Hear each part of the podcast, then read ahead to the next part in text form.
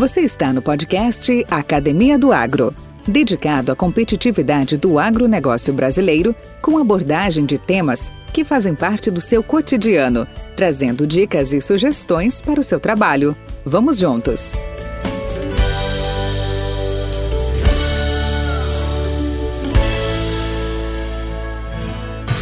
Vem com a gente. Podcast Academia do Agro. É denominado gaúcho o indivíduo dedicado às áreas pastorais do sul do Brasil, Argentina e Uruguai. Embora seja usado em todo o Rio da Prata e no Brasil, em geral não há certeza absoluta sobre a origem da palavra gaúcho. De espírito libertário, para o gaúcho a cidade é a monotonia, a submissão é a necessidade. Porém, a coxilha, a campanha, significa para o gaúcho fronteiriço liberdade e aventura. Na fronteira, sua língua é uma mistura de castelhano arcaico do século XVI e elementos indígenas, aos quais são adicionados posteriormente elementos portugueses e africanos. Ora, acionam o português, ora o espanhol, e eles acabam se comunicando por meio de uma mistura de ambos, que se convencionou chamar de portunhol. Buenas, antes de que empiece a ser una buchinche e a puter per la rompidioma, vamos arriba. Ok. Bom, antes que comece a fazer um ribuliço e a me repreender por causa da mistura de línguas, vamos em frente. Bom, não sei como estamos de tempo. Aqui se tu deixa o castelhano falar, passa a tarde inteira.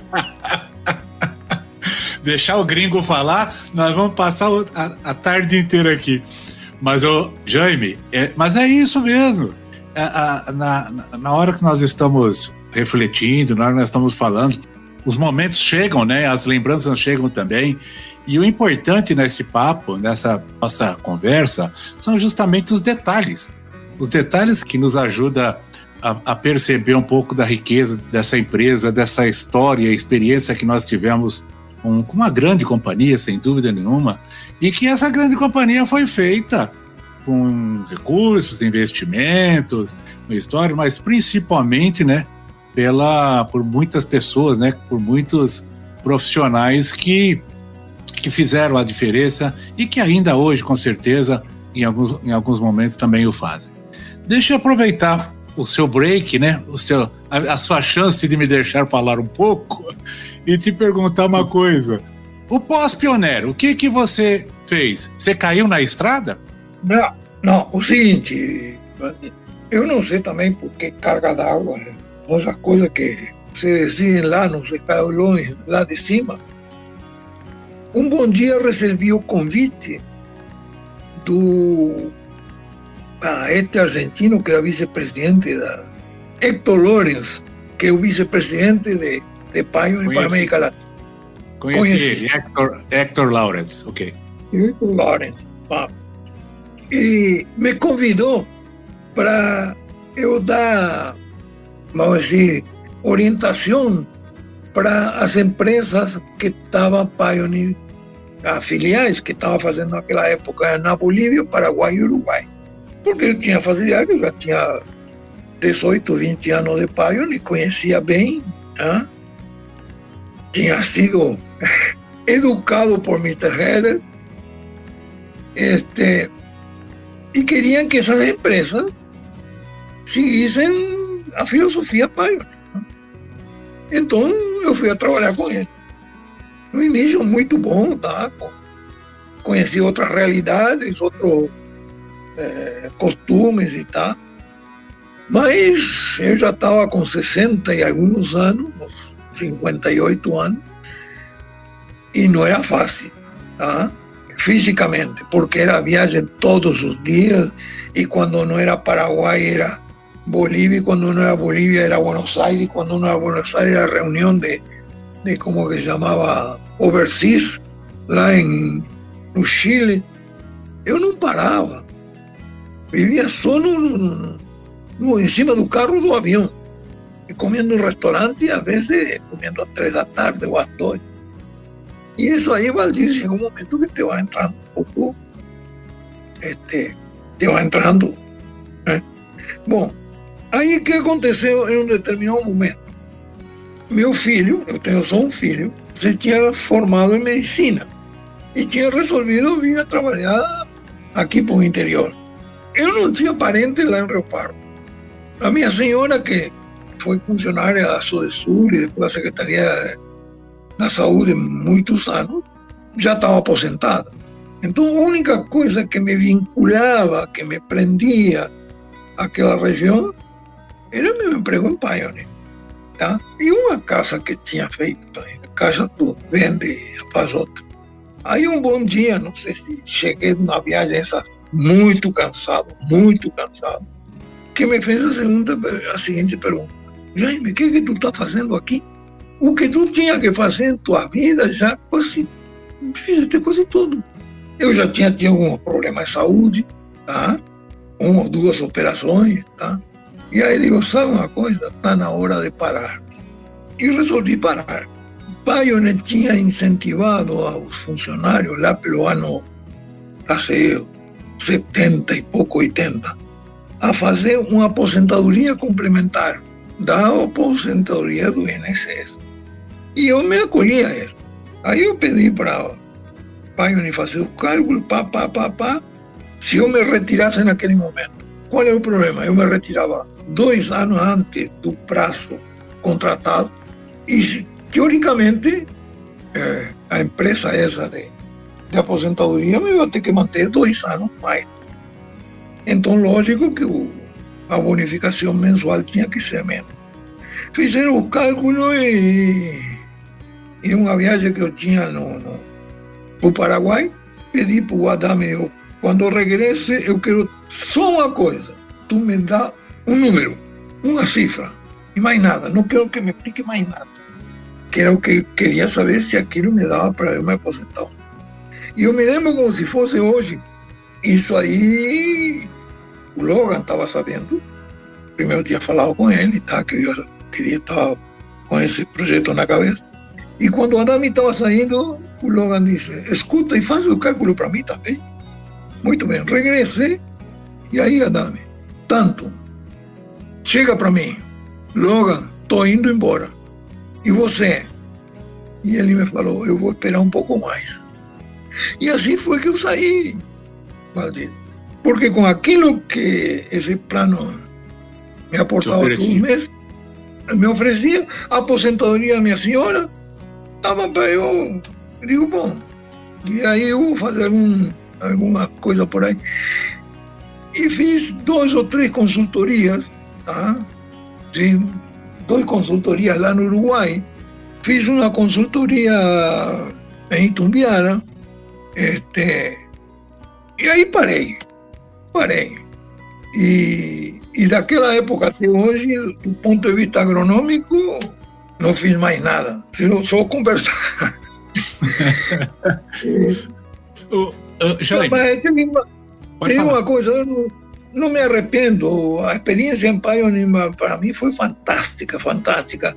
No sentido de dos desafios que nós tínhamos naquela época. Aquilo era que, que, que te fazia vibrar, porque tinha problemas que tu tinha que encontrar solução. O, eu escutei o Evandro falar de, do split, dizia, quando tu erras que é, a fêmea e o macho não coincidem. Lá em Goiatuba, 70 hectares, só produzimos sabu, não digo quase grão. Porque resolvimos, não sei qual foi o verbo, recebimos a instrução dos Estados Unidos, fizemos conforme o americano mandava. Naquela época tinha começado o supply. Que, e, quando a lavoura estava meio pronta, eu fui lá abri uma espiga sabu, outra espiga, sabu. E me assustei, mas fiquei caladinho a boca, não ia falar com o produtor. E ah, cheguei em Santa Cruz, falei pro, pro Logan e falei pros caras de supply, olha, aconteceu isso, isso, isso aí. E eu não sei, veio a ordem dos Estados Unidos que tinha tido um erro, que não sei qual é, nunca me falaram qual é o erro, que eu fizesse um, uma avaliação de quanto tínhamos que indenizar o produtor. E nós fizemos um cálculo lá, o Gentil participou também, o Jorge Chava, enfim. E chegamos a um número, que é um número ante arbitrário. E a firma deu um cheque.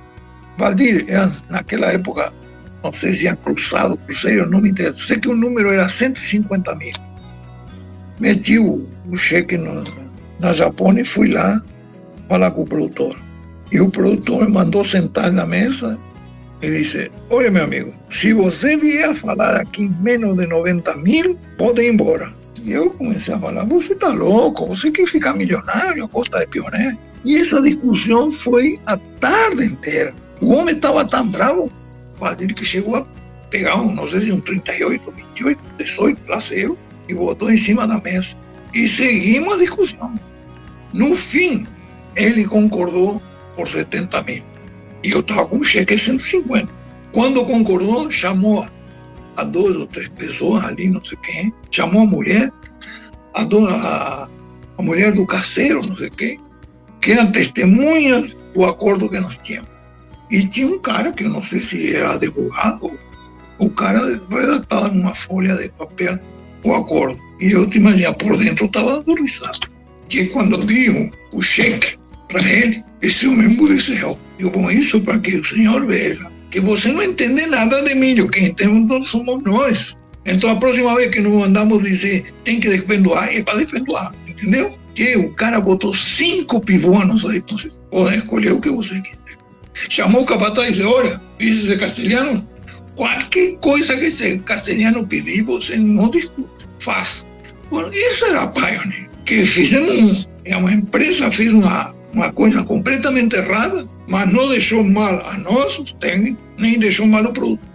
Por isso a gente trabalhava feito doido, pois tu sabia que tu tinha respaldo. Mas, ali, escutando a Evandro, sabe como nós producíamos milho em Santa Cruz? Tu sabe bem assunto de, de como se chama? Unidades de calor, que se vai acumulando a través de todo o ciclo, ¿eh? Se usa isso como cálculo para fazer que fêmea e macho cheguem a essa etapa reprodutiva na mesma hora. Mas sabe como nós fazíamos no início? Tinha uma estação meteorológica em Santa Cruz. E com os dados de Santa Cruz, era que decíamos lá em Bexia, que ficava a 50 quilômetros, se tínhamos que plantar um macho ou não. Imagina o erro que podia ter. Podia ter caído quase uma geada lá e não aqui nada. E a estação meteorológica de Santa Cruz ficava quase dentro da cidade. Então, isso era um desafio que nós tínhamos que fazer muitas vezes, bom, precisa 120 unidades de calor, mas mas que tu falava com o produtor, oh, fez um frio danado, quase que caiu uma geada. E eu sabia que Santa Cruz não tinha feito. Então, aqueles 120 unidades de calor, a gente hein, corrigia, te imaginas como? E plantávamos, e produzíamos. Então, quando apareceu pesquisa de produção, ah, uma maravilha, porque pesquisa de produção dizia, não, isso assim, assim, assim, porque nós já fizemos e erramos. E nós tínhamos que fazer isso e errar com lavouras inteiras.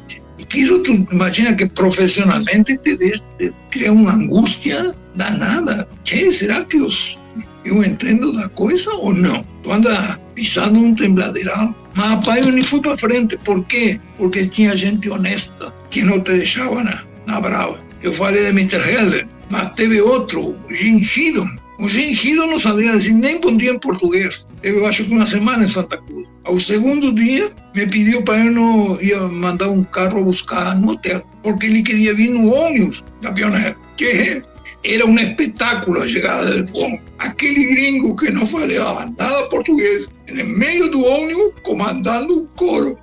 E todo mundo cantando, e assim vai trabalhar. Então, essa gente pioneer foi que criou o alicerce da companhia. Eu tive a sorte de mamar ainda essas coisas. Né?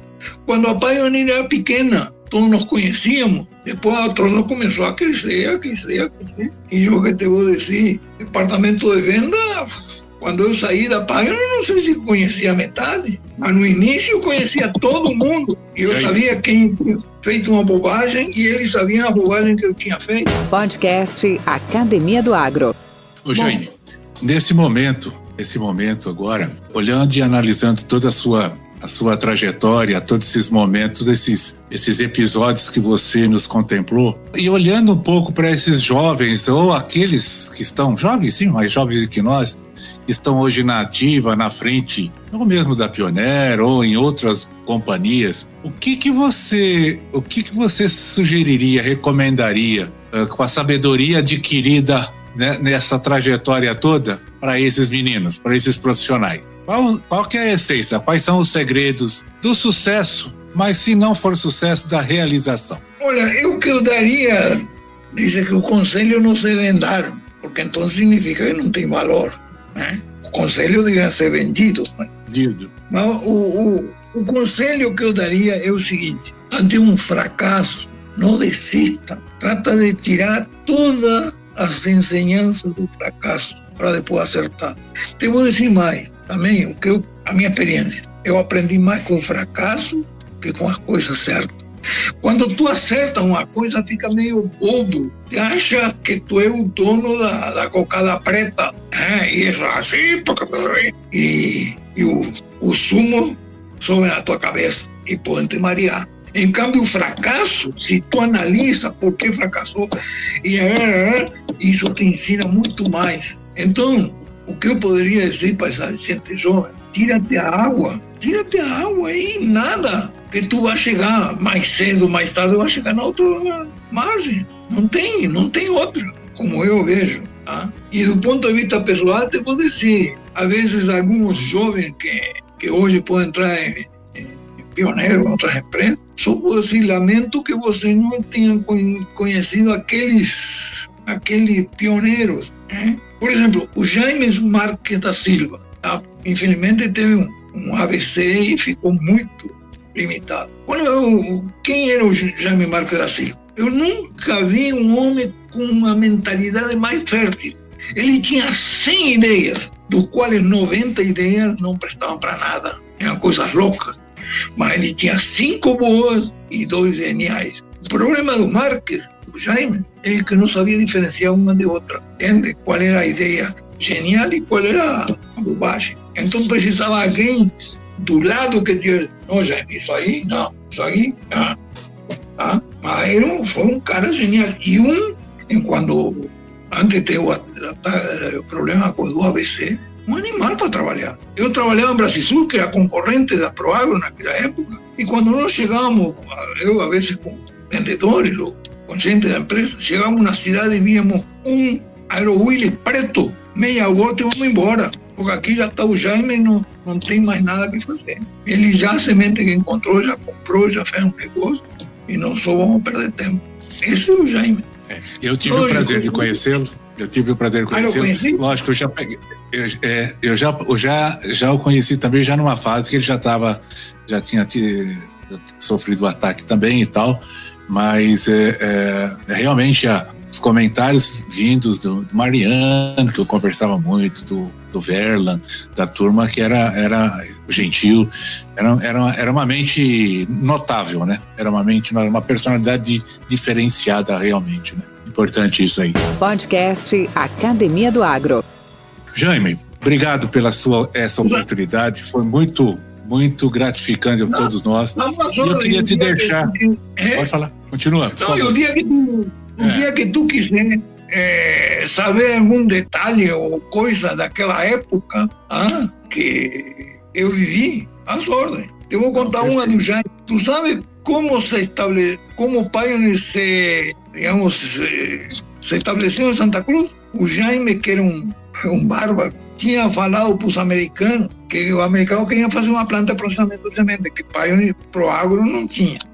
E ele falou isso, não, nós já temos terreno, já temos isso, e pintou a casa cor-de-rosa. O que ele nunca imaginou, que o americano disse, amanhã estou aí. E amanhã o americano pegou o avião e veio. O Mariano sabia bem essa história, porque andava junto com o Mariano e o Jaime. E agora, o que fazemos? Ah? E os dois vieram de Pantano Grande, onde tinha ido Pantano Grande a ver se conseguiam terreno lá, uma fazenda, não sei o quê iam para Santa Cruz, para o Hotel de Rua, e pararam para abastecer no, no, no posto de gasolina da ESO ali em Rio. E os dois discutindo. E tinha uma pessoa do lado de fora, que escutou a conversa. Dice, vocês estão buscando o quê? Estamos desesperados buscando um lugar para onde estabelecer uma firma. Então me acompanhe. E assim foram, de noite já. Esse homem, como ele chamava mundo, mundo não sei o que, que era o prefeito de Santa Cruz, levou o Jaime e o Mariano. E com a linterna e os faróis, viram o terreno Pioneiro. E ali o, o Jaime disse, esse é e assim foi comprado. Quando chegou o americano no outro dia, sabe como estava? O terreno cheio de bandeirinhas e não sei o quê. Hein? Faltou uma banda tocando o, o hino dos Estados Unidos. E o americano só assinou embaixo. Esse era o Jaime. Que coisa espetacular, né? Que coisa. É, eu, eu, tenho, eu, eu, tenho parte dessa história, eu vi realmente essa história. Assim, e é coisas que a gente é contado e a gente conta para os outros, cara fala, mas será que era isso mesmo? Assim, era, pode acreditar que foi desse jeito mesmo, né? É onde o cara queria ir para o lado, fala assim, já está tudo pronto aqui, pode vir para cá, que é aqui mesmo que vai ficar, né? Mas, Jane, o nosso tempo já passou bem e, assim, eu queria te, eh, primeiro, uh, reforçar o convite para uma próxima estada, porque aí, aí contigo tem muita história guardada que eu tenho certeza que tu pode compartilhar com a gente aventuras e experiências dessa época que só só quem viveu tem, né? Só, só quem passou por ela tem, só quem viu as dificuldades tem. Hoje, né, nos dias atuais, um agronegócio pujante que o Brasil tem, que o Brasil hoje representa perante o mundo, uh, hoje dentro de uma de nova realidade de conectividade, de comunicação, com infraestrutura ainda não ideal, é verdade, mas hum, 40 anos à frente do que nós tínhamos há, há 40 anos atrás, né? Hoje tem estradas, hoje tem comunicação, hoje tem avião, né? Hoje, hoje a pessoa, a pessoa vai entra dentro de um avião e reclama porque o espaço está apertado. Hoje o cara, o cara entra entra do avião, diz que está apertado e aí ele vai pegar o celular, pô, mas aqui não tem sinal de celular. Então eu fico imaginando, se imagina um indivíduo desse, uma realidade dessa, bota ele há 40 anos atrás, ele ficava parado, né? Morria na hora ali, que não teria. E, então, e aí e acontecia uma coisa dessa e tu ficava quieto, desgostoso, é, perdia um entusiasmo, tinha que ter muita fibra para continuar adiante. É verdade. Ah? É verdade. É verdade, é verdade. Mas, Jaime, obrigado novamente. Quero te convidar numa próxima oportunidade, assim que for possível, a gente complementar isso. Temos aí grandes companheiros, grandes personalidades aí que estão tá nos prestigiando também. E, novamente, agradecer por essa singular e ímpar oportunidade de tê-lo aqui. Espero que esteja bem, espero que você esteja. Está viajando muito com o seu trailer ou não? Não, já vendi o trailer. Ah, vendeu? Parou, parou, parou de rodar? É só, só essa guinada que a vida dá pra gente. Tá? Uhum. Bom, duas, duas coisas. Cada dia está mais perigoso tu viajar nas estradas, porque tem cada maluco que eu vou te contar. Segundo, eu tive dois trailers. Somando os dois, eu fiz mais de, não sei, 600 mil, 500 mil quilômetros. Quer dizer, tu traça uma linha de Brasília até o Pantanal. E daí para baixo, até Porto Montt e Bariloche, praticamente percorremos tudo. Então, hoje em dia, para ir a visitar uma região nova, nova, eu tinha que viajar dois dias por uma região conhecida para chegar fora dessa área. Então já estava resultando meio é, pesado. Mas o grande fato que decidiu a coisa, nós tivemos um filho só, tá? E que Infelizmente, ele não teve filho, tá? E faz dois anos e pouco, mandou um, uma patriada de adotar quatro filhos, irmãos entre eles. Bom, aí minha vida, vida mudou. Agora fico mais brincando e ensinando artes ao neto que outra coisa. Então o entusiasmo está aí a, a viajar passou, passou. Então, eu achava que você estava bem, você está melhor, você está padecendo no paraíso. Isso é muito bom. É. E, e, este, e outra coisa, digamos, fisicamente estou bem, relativamente bem, mas eu tenho já várias operações. Já operei o coração, já botei ponte safena, já tive que fazer um, como que se chama isso, uma prótese na horta, eh, tirar vesícula, tirar o, como que se chama, apêndice. Tem um problema que os médicos chamam joelho de agricultor. Tem desgaste na, no menisco de caminhar dentro da lavoura. Porque tu dentro da lavoura, tu vai mirando para cima, pendões, e tu não olha para baixo. E ali é irregular. Então, pisar irregular eh, termina que o, o joelho e o, e o tornozelo é que tem que compensar. E, bom, com o tempo, chama joelho de agricultor, porque o agricultor que lavrava com arado de, de boi, caminhava o dia inteiro nos terminando tendo o mesmo problema. Puxa vida. Mas estou bem, estou bem. Que bom. Não, e tô vendo, você tá bem, tá lúcido, tá resolvido, uhum. tá, tá é, tranquilo. Como você disse, né? Quem fica nervoso contigo é o seu PC, né? É o, é o, é o histérico, né? Essa foi muito boa. Em qualquer, qualquer momento eu jogo pela janela para fora. Acabou, tá resolvido. Muito obrigado, Jean.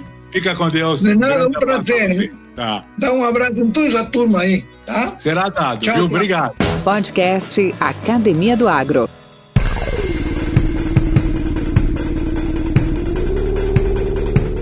Você gostou dessa entrevista? Te ajudamos com o conteúdo e com o depoimento? Que bom! Aproveite a visita para assinar o nosso podcast. Desse jeito você vai receber toda semana um novo episódio em seu smartphone celular. Estamos em todas as plataformas de áudio como Spotify, Apple Podcast, Amazon Music, Google Podcast, Deezer. É só entrar no aplicativo, buscar Academia do Agro, clicar no botão seguir, escrever ou assinar e pronto. Estamos juntos. Ah, é grátis. Te aguardamos, hein? Abraço. Movimento legítimo e coordenado por vários professores de especialistas da área agrícola, foi liderada pela Escola Superior de Agricultura Luiz de Queiroz, da USP, e onde tem tido recebido mais de 120 cartas de apoio representando 24 países, um movimento de apoio à candidatura de Alison Paulinelli como Nobel da Paz para 2021. Um dos fatos econômicos sociais mais marcantes na segunda metade do século XX foi a inédita Revolução Agrícola Sustentável realizada nos trópicos. Este evento, que aconteceu a partir da década de 1970 no Brasil, mudou o cenário de segurança alimentar no país e no mundo. Foi uma revolução pacífica e embasada na sustentabilidade, liderada por um engenheiro agrônomo, visionário, Alisson Paulinelli. Ele abriu uma nova página para a história da agricultura mundial. Seu trabalho promoveu o desenvolvimento sustentável, fundamental para o contínuo desenvolvimento pacífico das sociedades do Brasil e da América Latina. Dedicou-se a esta tarefa a vida inteira, sempre com base na ciência, tecnologia e inovação. E hoje, aos 84 anos, mantém sua cruzada pela eficiência do sistema alimentar e continua um entusiasta das contribuições oferecidas pela agricultura tropical para o alcance dos Objetivos de Desenvolvimento Sustentáveis, as famosas ODS da Organização das Nações Unidas, ONU. As ODS são reconhecidas como objetivos importantes para o estabelecimento e manutenção de sociedades pacíficas, e no âmago das ODS está o entendimento de que os direitos humanos, a paz, a segurança e o desenvolvimento estão interligados e se reforçam mutuamente. Alcançar conquistas em qualquer uma das ODS é, portanto, considerado crucial para alcançar o objetivo geral de desenvolvimento sustentável pacífico. A partir do ano de 1970, o Brasil foi palco da maior revolução agrícola tropical sustentável da história. Alisson Paulinelli foi o visionário que vislumbrou e plantou essa grande mudança. Com a Revolução Agrícola, Paulinelli coloca o Brasil no caminho da autossuficiência alimentar, pois até então importavam os alimentos básicos. E a maior oferta de comida reduziu o custo relativo da alimentação dentro do orçamento familiar e liberou renda para outros consumos. Assim, aquela reviravolta histórica também promoveu crescimento econômico sustentado, melhoria social, vida mais saudável e avanço no bem-estar para as populações rural e urbana. E ainda fez do Brasil o maior exportador mundial de alimentos básicos. A Revolução Agrícola Tropical Sustentável perdura até hoje, continua se expandindo, sua melhor expressão está nos 230 milhões de toneladas de alimentos colhidas pelo Brasil na última safra dez vezes mais do que conseguia produzir quando a Revolução de Paulinelli começou. Atualmente, no Instituto Fórum do Futuro, ao qual ele preside, agora ele está à frente do projeto Biomas Tropicais, que desafia os paradigmas vigentes e oferece um novo caminho sob a bandeira da sustentabilidade para o aumento da oferta alimentar. Partindo dessas premissas, o projeto preconiza que a decisão do que produzir seja sempre precedida da identificação criteriosa dos limites de uso sustentável dos recursos disponíveis em cada bioma.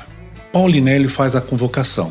Nós vamos ter que fazer alguns esforços a mais, porque em 2050 o Brasil tem que estar produzindo pelo menos duas vezes e meia aquilo que produz hoje. Outros países tropicais vão buscar seu rumo também. E não é fácil superar esse desafio sem que haja determinação. Somos os grandes responsáveis por fazer este futuro chegar.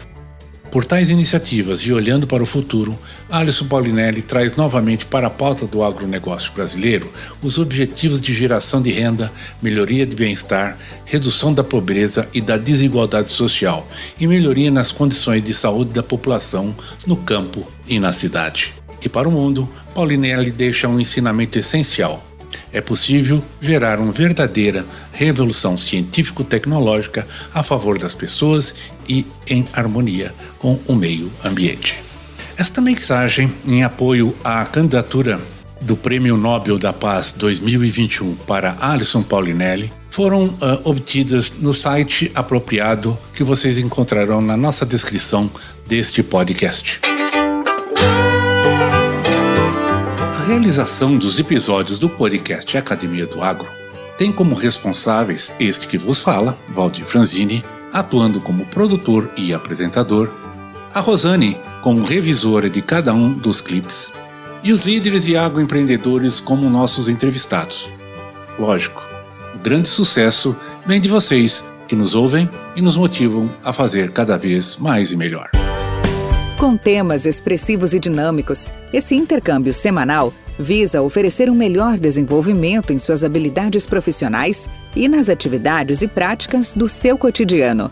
Somos da Academia do Agro, o podcast para todos aqueles apaixonados pelo agronegócio. Te aguardamos no próximo episódio. Até lá!